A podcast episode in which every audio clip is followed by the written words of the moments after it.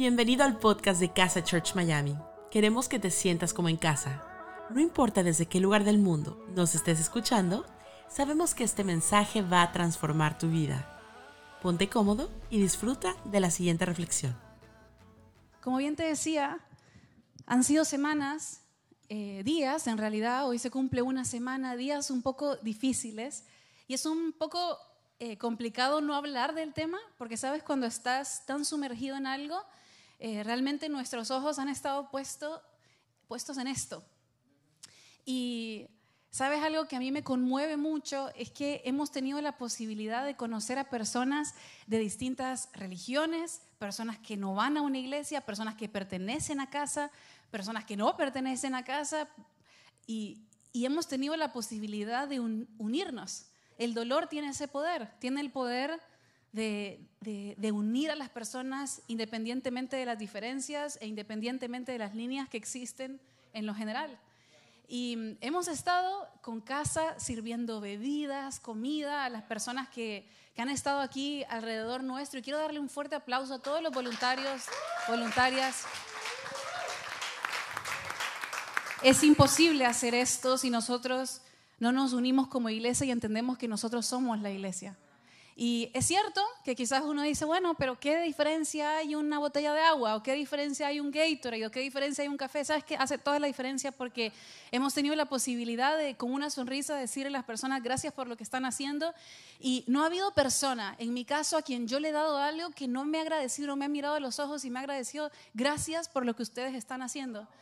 Tuve de hecho la posibilidad de conocer a un, a un camarógrafo que estaba con, con, con, un noticiero y él vino aquí y decía, ¿será que ustedes tienen algo para comer? Y le servimos un sándwich y estaba comiendo y mientras él estaba comiendo le digo, wow, qué difícil, ¿no? Y me dice, sabes, es muy difícil porque eh, en el día de hoy yo eh, me hicieron un diálisis y no puedo tomar mucho fluido y hace mucho calor afuera, así que lo que ustedes están haciendo aquí realmente a mí me está cambiando en este momento. Y para mí fue tan hermoso escucharlo a él y saber, decir, ¿sabes qué? Voy a estar orando por tu salud. Me dice, sí, me, encantaría poder retirarme muy pronto. Me dice, pero hoy yo tenía que trabajar y tenía que venir a cubrir esta noticia y he estado aquí todo el día. Tú te imaginas el cansancio que tenía esta persona y así como él, hemos escuchado cantidad y cantidad de personas que independientemente de la fe que ellos tengan o que no crean, lo que sea, lo que nosotros hemos entendido, que nosotros somos la iglesia y que somos representantes de Jesús. Y no necesitamos evangelizar a nadie me causaba mucha gracia porque ayer vinieron otras personas de otras iglesias y entonces le dijeron a mi esposo, ¿sabes qué? Em, nosotros sabemos evangelizar y, es que, y mi esposo le dice, pero es que nosotros no estamos tratando de evangelizar, nosotros no tenemos una, como una, una nota por abajo, nosotros lo que queremos hacer es simplemente bendecir a las personas y ayudar desde el lugar en donde nosotros estamos. Y el día domingo tuvimos la posibilidad de acercarnos al edificio en donde sucedió esa tragedia y orar en ese lugar.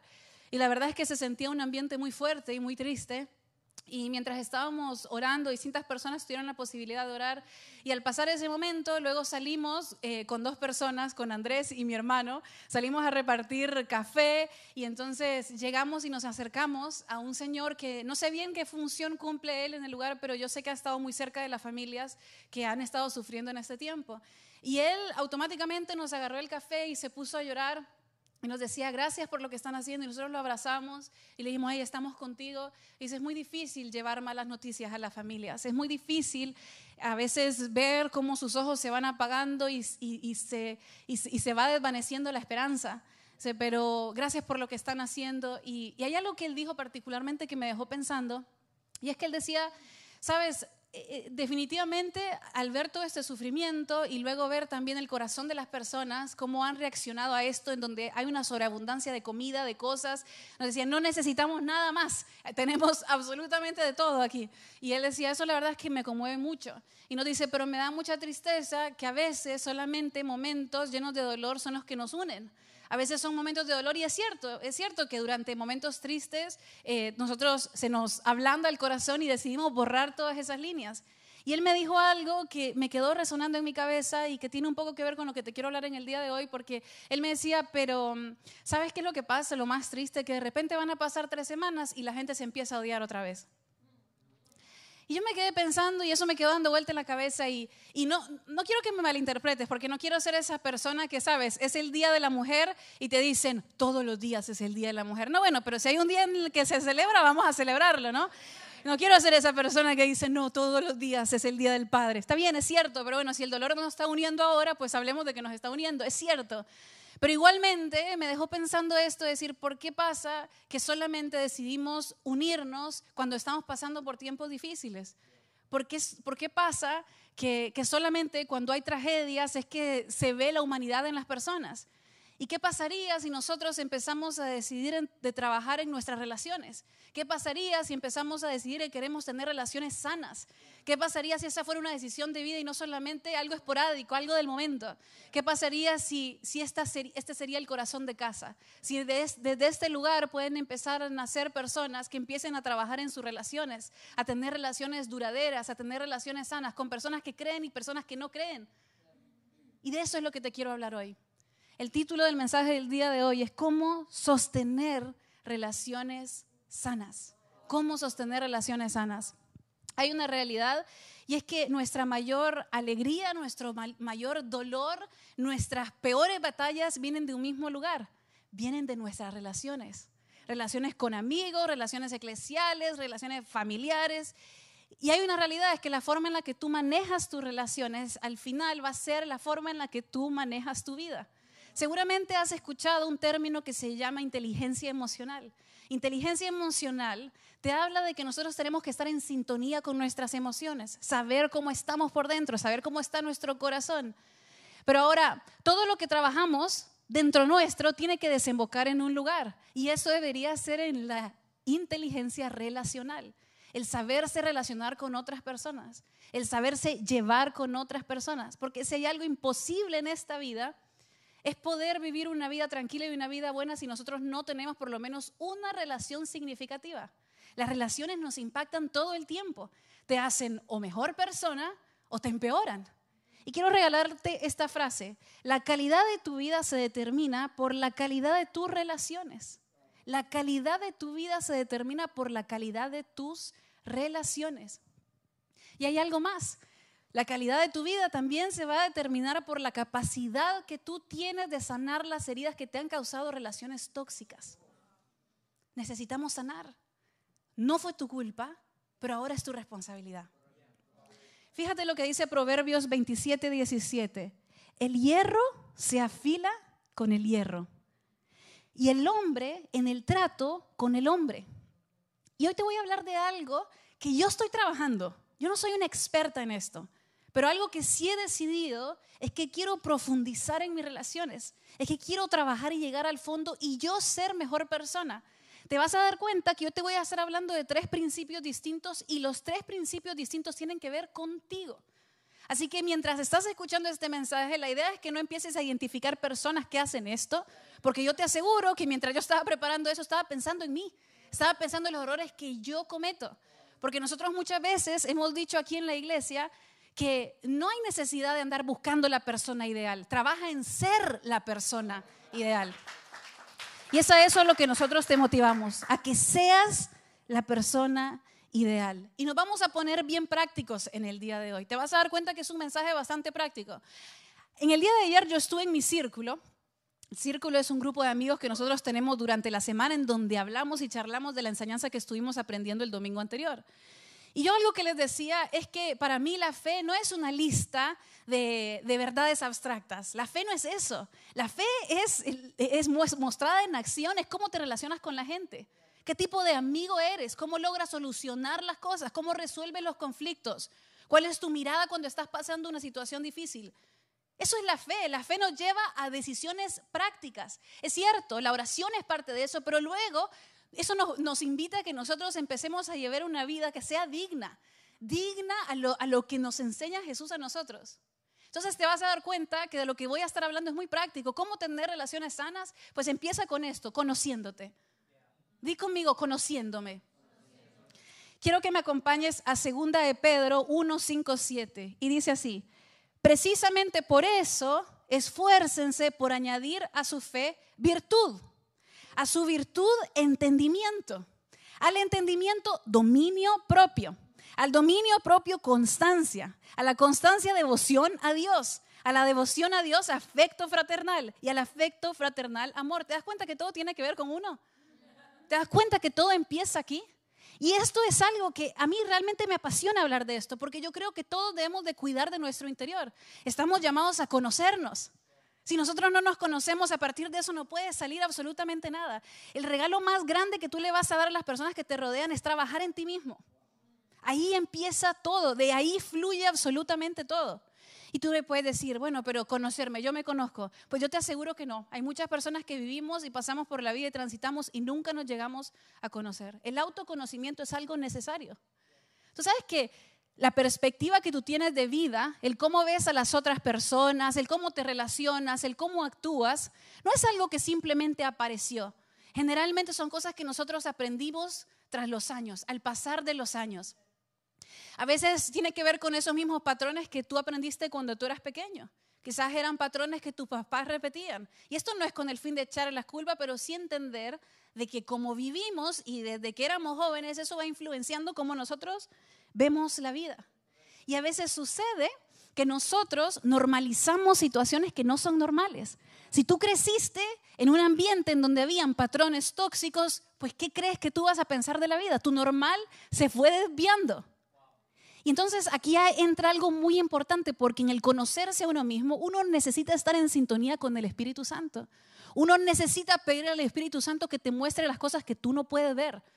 Todos nosotros tenemos áreas en nuestra vida que nosotros no logramos ver y que otras personas a veces sí ven en nosotros. Y por eso es fundamental que tú puedas pedirle a Dios que te muestre las cosas que tú tienes que cambiar, que te muestre tus debilidades, no con el fin de juzgarte, pero sí con el fin de tener conciencia, para que tú definitivamente puedas ser mejor para con otros. La relación que tú tienes personal con Dios lo es absolutamente todo. Y te voy a decir algo, porque la realidad es que tú puedes ser una persona exitosa, puedes ser una persona con mucho conocimiento, pero si tú no tienes sensibilidad espiritual, pues entonces te hace falta todo, porque no vas a saber cuándo pedir perdón, no vas a saber cuándo fue tu culpa. No vas a saber cuándo tienes que agachar la cabeza y decir, mi actitud fue mala. Esto yo no lo tuve que hacer. Y mi experiencia ha sido que entre yo más conozco a Jesús, mejor me sé relacionar con las personas. Y mejor sé cuando, mm, esto, aquí me tengo que dar un espacio. De eso se trata el autoconocimiento. El autoconocimiento hace que tú te des cuenta de cuáles son tus necesidades. Para mí el autoconocimiento es un proceso. Y si lo puedo poner el proceso en una fruta, yo diría que es una cebolla, que tiene distintas capas y que va sacando esas capas. Cada una de esas capas representa un área hasta que llegas a lo más profundo de tu ser. Y a veces creemos que nosotros nos conocemos, pero por ejemplo hay una capa que es básica, diríamos que es como, ¿sabes eso que uno le pela a la cebolla, que es así como un papelito? Bueno, eso es preguntarse cómo me siento. Y tú dices, básico, sí, pero hay personas que no saben cómo se sienten. Hay personas que ni eso saben identificar. ¿Cómo me siento? ¿Por qué me siento como me siento? ¿Cuál es la raíz? ¿A qué me recuerda? Me siento molesta porque tal persona me dijo esto. Ay, sí, pero esta persona no tuvo la intención de decirme esto. Tuvo la intención de hacerme pensar lo que a mí me recuerda que me decían cuando yo era pequeña. ¿Por qué me siento como me siento? Esa es otra capa. Luego pensar decir, ese sentimiento, como no es placentero, ¿significa que yo me siento un fracaso? O me siento exitosa por sentirme la forma en la que me siento, cómo me estoy midiendo. Y así consecutivamente, de eso se trata, de autoconocerse y de ir profundo, de indagar. Cuando te conoces, aprendes a reconocer tus debilidades y aprendes a reconocer también disparadores. Disparadores, yo les llamo aquellas cosas a las que de repente alguien te dijo algo y viste que te lleva así como un precipicio a un, a un hueco negro, vacío, hondo, profundo. Y estos huecos vacíos, profundos, no los tienes porque tú hiciste algo malo. Quizás a veces los tienes porque alguien te dañó, porque alguien te hizo mal, porque fuiste víctima en algún momento. Pero hay una diferencia entre ser una víctima y victimizarse. Porque una vez tú te das cuenta que hay un vacío, que hay algo que te dispara, pues entonces te corresponde a ti trabajarlo. Y siento mucho por aquello que te hayan hecho. Y por eso con la ayuda de Dios tú puedes sanarlo. Porque si no nos pasa que parecemos un queso suizo, que tenemos huecos por todas partes, pero el hecho de que tengamos huecos por todas partes no nos da el derecho de andar culpando a otras personas y cobrarle la deuda a otras personas por algo que no hicieron. Y si nosotros no sanamos, las probabilidades que tengas ese tipo de relaciones con otras personas son bastante altas. Y por eso esta es una invitación a que tomes responsabilidad de eso. O dime si no conoces a un amigo o a una amiga que pasa culpando a todo el mundo por todo lo que le pasa. O culpando al diablo, esa es otra. Y a veces uno dice, no, no es culpa del diablo, no es culpa de otras personas. Eso es algo que te corresponde sanar a ti. Eso es algo que definitivamente despierta algo en ti, pero te toca sanarlo a ti. Una persona que decide ayudarse a sí mismo es una persona madura. Es una persona que decide caminar ese camino y ese proceso de madurez. Es tal cual como te dicen en un avión, que te dicen que tú no puedes ponerle la máscara a otra persona antes de que no te la pongas a ti misma. Pero eso no es un principio que descubrieron en los aviones, es un principio que Jesús nos habló a nosotros. Ama a tu prójimo como a ti mismo. ¿Te das cuenta que Él mismo nos pone un límite? Es decir, no más ni no menos, nos pone un techo y nos pone un suelo. No más de lo que te amas a ti mismo. Ama a tu prójimo como a ti mismo. ¿Sabe? Las relaciones interpersonales son hermosas y son necesarias. A veces nos pasa que cuando yo hablo de Jesús o yo te digo Jesús, no sé si te pasa como a mí, que yo imagino a este hombre caminando por el desierto, teniendo momentos de soledad, de quietud, silencio, oración, ayuno. Hablo con mi padre, no hablo con nadie más. Y eso es una parte de lo que era Jesús. Pero otra parte de lo que era Jesús es que él estaba en constantes relaciones. Él estaba en constante contacto con las personas que le rodeaban. Él era parte de una comunidad. Y eso es lo que nosotros necesitamos. Para conocernos tenemos que ser parte de una comunidad. Yo recuerdo cuando yo estaba estudiando siempre me decían de que yo no podía conocer a A si no conocía a A en relación a B y así viceversa. Pero sabes esas personas que te dicen, yo soy una excelente persona y de repente lo ves contestando a todo el mundo, María. Es decir, ok, eso es lo que tú ves.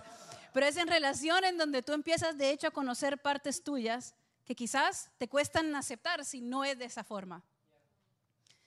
Si no tienes a nadie alrededor tuyo que te pueda decir, escúchame, lo que estás haciendo no estuvo bien, tu reacción no estuvo bien, a personas que te aman y quieren lo mejor para ti, pues entonces estás en problemas.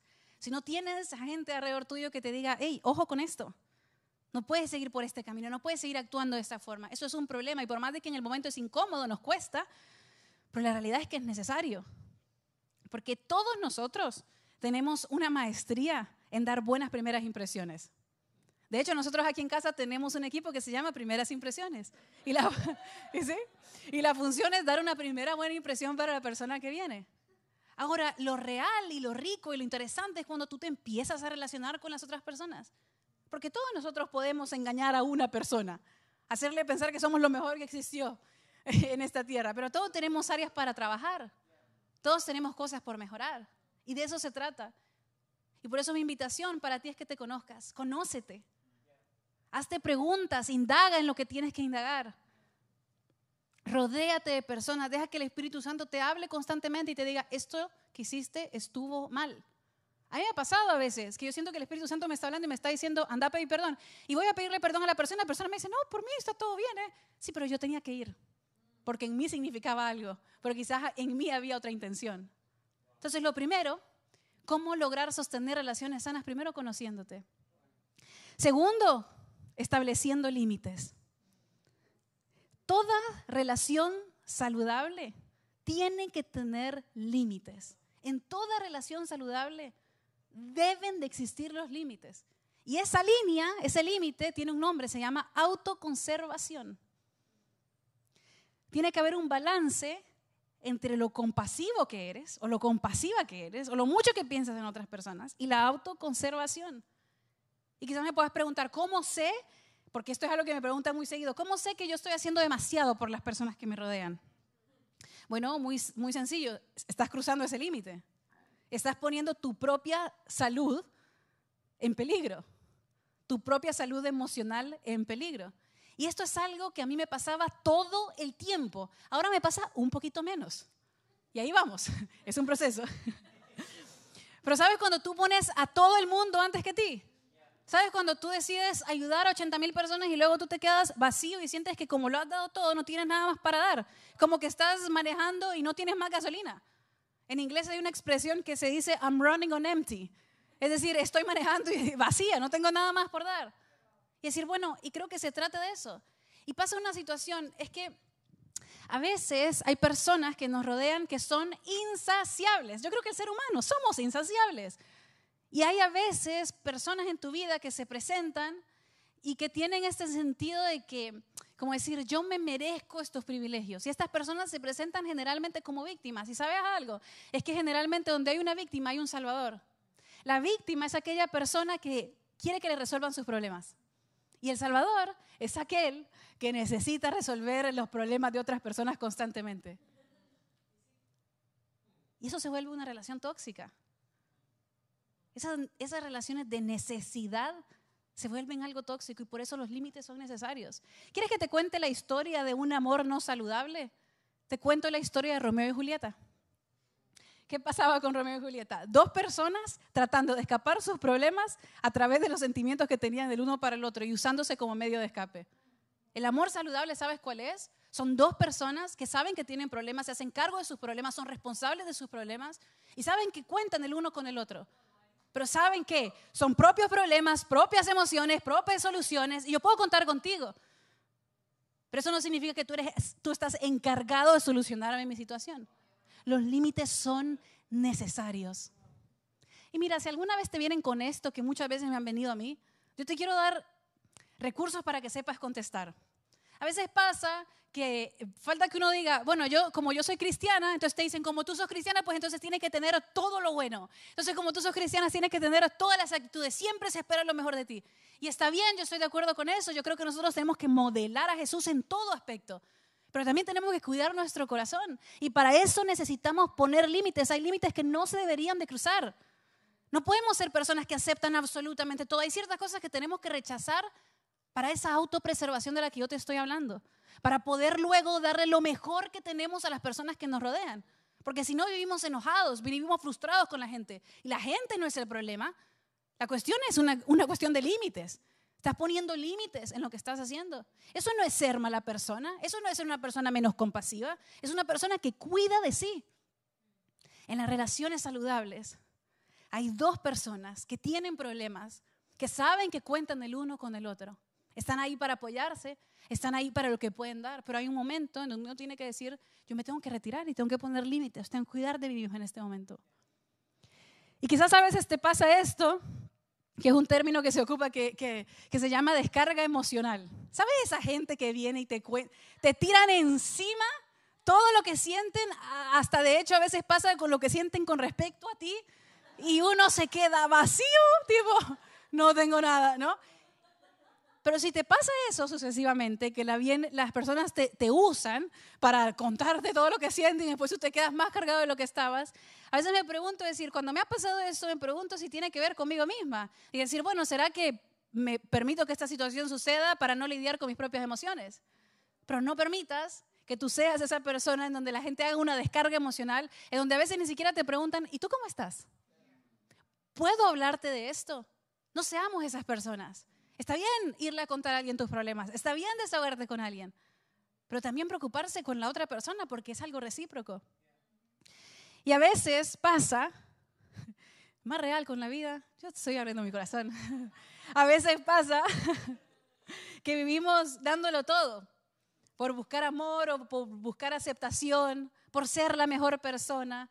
Y a veces confundimos lo que es compasión con descuido personal. Porque definitivamente el ayudar a las personas le hace bien a nuestro ego. Nos sentimos bien de nosotros mismos al salvar a alguien, al escuchar a alguien, al ayudar a alguien. Y, con esto yo no te estoy diciendo que no ayudes a las personas. Lo que te estoy diciendo es que pongas límites, es que te conozcas, es que te cuides, que te pongas como algo primero, como una prioridad. Porque cuando tú estás bien, entonces puedes dar lo mejor de ti. El problema es que si nosotros no establecemos estos límites, lo que pasa generalmente es que en algún momento las cartas se nos confunden porque empezamos a esperar cosas de la gente. Ay, pero yo hice esto por ti. Ay, pero yo te di este tiempo.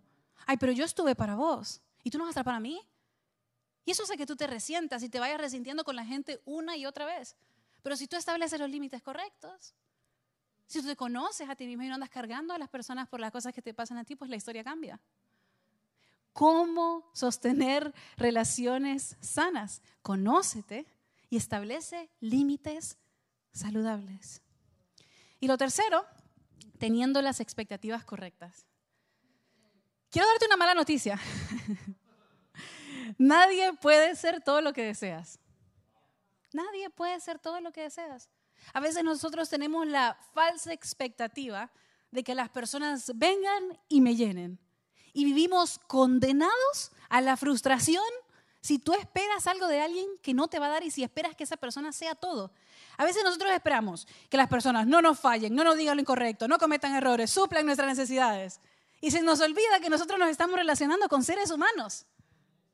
A veces pasa que yo digo, o sea, en vez de buscar un amigo, una amiga, lo que estoy haciendo es que quiero buscar un payaso. Haceme reír, no me falles, está siempre conmigo, nunca digas lo equivocado.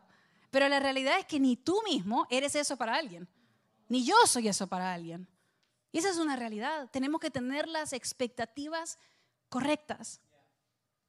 Muchas veces, a mí me ha pasado y pasa que tú le estás pidiendo algo a la persona que no te puede dar. Es como pedirle a un perro que, que hable. Es decir, no lo va a hacer. Hay personas que emocionalmente no están en el lugar en donde pueden ellos salvarte y ayudarte. Simplemente le estás pidiendo que haga algo que no puede. Es como pedirle a un recién nacido que empiece a caminar. Simplemente no va a poder. ¿Y cómo saber si tú le estás pidiendo a alguien algo que no te puede dar? Empieza a observar sus patrones de vida. Empieza a observar cómo se comporta. Los patrones de vida de cada persona te dicen mucho. Lo que repiten una y otra vez en su vida te dicen mucho. Y esto no es para que los juzgues, sí, pero, pero sí para que evalúes. Decir, yo estoy esperando que esta persona me valore, cuando en realidad, quizás en sus relaciones, constantemente vuelve a la misma situación. Es decir, ¿cómo voy a esperar algo que no me puede dar? A veces me pasa de escuchar a personas que me dicen, no, pero es que yo lo amo, yo la amo. Está bien, pero ¿estás dispuesto a que te vuelvan a herir? ¿Estás dispuesto porque tu expectativa es de que esa persona se componga? Es decir, todo va... Pero no es así. Si la persona no está ahí, no te puede dar de lo que no tiene. Y quizás estás esperando que te den valor, pero si la persona no te lo puede dar, no es que sea mala, simplemente no está ahí emocionalmente. Ahora, ¿qué podemos hacer con este tipo de personas? ¿Las tengo que descartar, sacar de mi vida? No, pero si hay algo que se llama restringir el acceso. Jesús mismo hacía esto. Jesús mismo tuvo un círculo de personas que era más pequeño, Sabes que cuando uno se pone a evaluar la vida de Jesús, te das cuenta que él sabía administrar su tiempo. Él sabía administrar la cercanía que tenía con las personas, porque la cercanía que tú le das a la gente que te rodea es un regalo. Tu vida es un regalo. Y el acceso que las personas tienen a ti es el regalo más grande que le puedes dar a alguien. Y administrar esa cercanía nos toca a nosotros. No tener la expectativa de alguien que no puede cumplir lo que tú deseas que la persona cumpla. Porque lo que pasa es que te terminas enojando con el mundo. Y luego las personas a quienes sí les tienes que dedicar, a quienes sí quieren valorar, le terminas dando tus obras. Porque nosotros nos empezamos a parecer a las personas con las que nos rodeamos. No lo digo yo. Proverbios 13:20 dice, el que con sabios anda, sabio se vuelve. El que con necios se junta, saldrá mal parado. Nosotros nos parecemos a las personas con las que nosotros nos rodeamos. El ministerio de Jesús dura tres años. Y cuando los estudiosos investigan cuánto tiempo pasó él en apariciones públicas, se habla de que fueron tres meses. ¿Y el resto del tiempo qué hiciste, Jesús? se la pasó con su círculo cercano. Se la pasó con sus discípulos. Jesús trató a todo el mundo bien, pero no los trató igual. Y Jesús no fue injusto, pero él sabía que él tenía que amar y valorar a todas las personas, pero que todas las personas iban a tener un trato distinto. Jesús amó a todos, pero no todos pertenecieron a ese círculo. Y la pregunta que tengo para ti es, ¿qué expectativas estás teniendo con la gente que te rodea? ¿Estás teniendo un círculo cercano? ¿Quiénes son las personas que están cercanas a ti? Le estás dando acceso a todo el mundo, porque eso lo único que causa es dañarse en tu interior. Y fíjate algo que a mí me vuela la cabeza, y es el hecho que aún de su círculo cercano hubieron personas que le fallaron a Jesús. Hay un versículo en donde Jesús les habla a sus discípulos y les dice, uno de ustedes me va a fallar. Y sí, Yo te voy a fallar, ese te va a fallar, tus familiares te van a fallar, tus amigos te van a fallar. Fallamos porque somos seres humanos. Ahora, si tienes las expectativas correctas, vas a saber que el único que no te falla es Dios. El único que es, fue y siempre será es Dios. Y cuando esa es tu relación más importante en la vida, pues entonces todo lo demás está en paz. ¿Sabes por qué decidí hablar de este tema en el día de hoy? Porque es importante tener relaciones sanas. Porque nosotros somos entes relacionales. Porque es imposible estar bien y no relacionarte con las personas. Yo recuerdo en el 2018 cuando me ordenaron como pastora, me dieron el título de pastora. y yo recuerdo que ese día yo, yo, yo le pedí a Dios, yo le decía, dame sabiduría, eh, ayúdame a manejar las situaciones, dame todo lo que necesito, ¿no? Eh, pero una de las cosas que yo le pedía a Dios era decir, sabes, yo, yo quiero hacer esto por muchos años. Yo me veo haciendo esto toda la vida. Entonces no me puedo herir con las personas que están a mi lado. Y esa es una promesa que yo le hice a Dios, no a las personas que me rodean, sino a Dios. Si yo no quiero andar por la vida herida e hiriendo a otras personas. Y por eso he decidido conocerme. Por eso he decidido establecer límites saludables. Y por eso he decidido tener las expectativas correctas con las personas que me rodean. El mensaje que yo tengo para ti es muy simple. Tu vida es valiosa. Tu propósito es único. Es como un regalito que tú tienes que cuidar. Es algo que te dio a ti Dios específicamente y te escogió para el momento en donde estás. Pero te tienes que cuidar. Mientras yo estaba preparando eh, este mensaje en la tarde, me puse a llorar mucho. Me puse a llorar porque eh, yo sentía que me estaba predicando a mí. yo sentía que este mensaje es para mí. Y sentía de parte de Dios decirme estas cosas. El entender de que, de que mi propósito en esta vida es necesario. Tu propósito en esta vida es necesario. Y por eso es importante que cuides de tus relaciones. Es imposible no relacionarse con personas. Dios nos mandó a nosotros a que seamos la luz del mundo, a relacionarnos con otros, a llevar de lo que nosotros tenemos. Pero por eso es fundamental que te cuides y que te pongas como prioridad para así ser la mejor persona con otros. Ahora, si quizás esta es la primera vez que tú escuchas un mensaje, quiero contarte que hay una relación que no se puede cambiar, que no se puede sustituir. Y esa es la relación que tú tienes con Dios, porque a partir de eso van a fluir todas las cosas. Entonces, en el día de hoy, yo quiero invitarte a que te relaciones con aquel que no te falla, con aquel que no rompe tus límites. Quizás el único límite es el que te ama en abundancia. Y es súper sencillo, porque lo único que tienes que hacer es decir, Jesús te necesito. Jesús te acepto en mi corazón. Y no haces esta decisión solo o sola, porque lo hacemos en comunidad.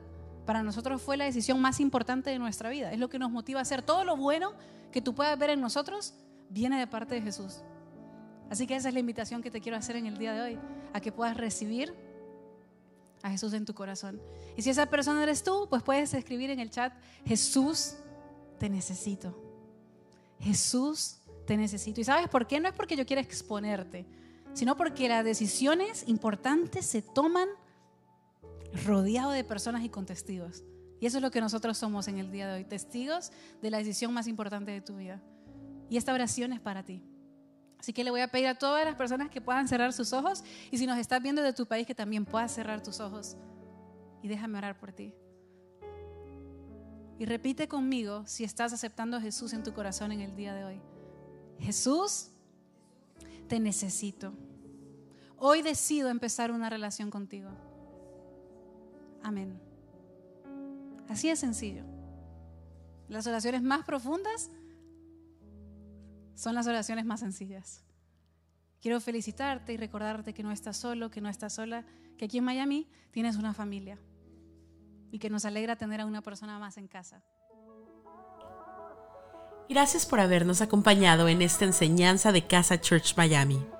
Esperamos que haya sido de mucha ayuda. Te invitamos a que lo compartas en tus redes sociales y que nos dejes tus comentarios. Para más información de nuestras actividades o para conocer más de nuestra iglesia, puedes ingresar en casachurch.miami y seguirnos en nuestras redes sociales. Antes de despedirnos queremos declarar bendición sobre tu vida. Que el Señor te bendiga y te guarde, que haga resplandecer su rostro sobre ti, que tenga de ti y de nosotros misericordia y que ponga en tu vida paz. Gracias por habernos acompañado en esta enseñanza de Casa Church Miami. Esperamos que haya sido de mucha ayuda. Te invitamos a que lo compartas en tus redes y a que nos dejes tus comentarios. Para más información de nuestras actividades o para conocer más de nuestra iglesia, puedes ingresar en casachurch.miami y seguirnos por todas nuestras redes sociales. Antes de despedirnos, queremos declarar bendición sobre tu vida. Que el Señor te bendiga y te guarde que haga resplandecer su rostro sobre ti, que tenga de ti y de nosotros misericordia, y que ponga en tu vida paz.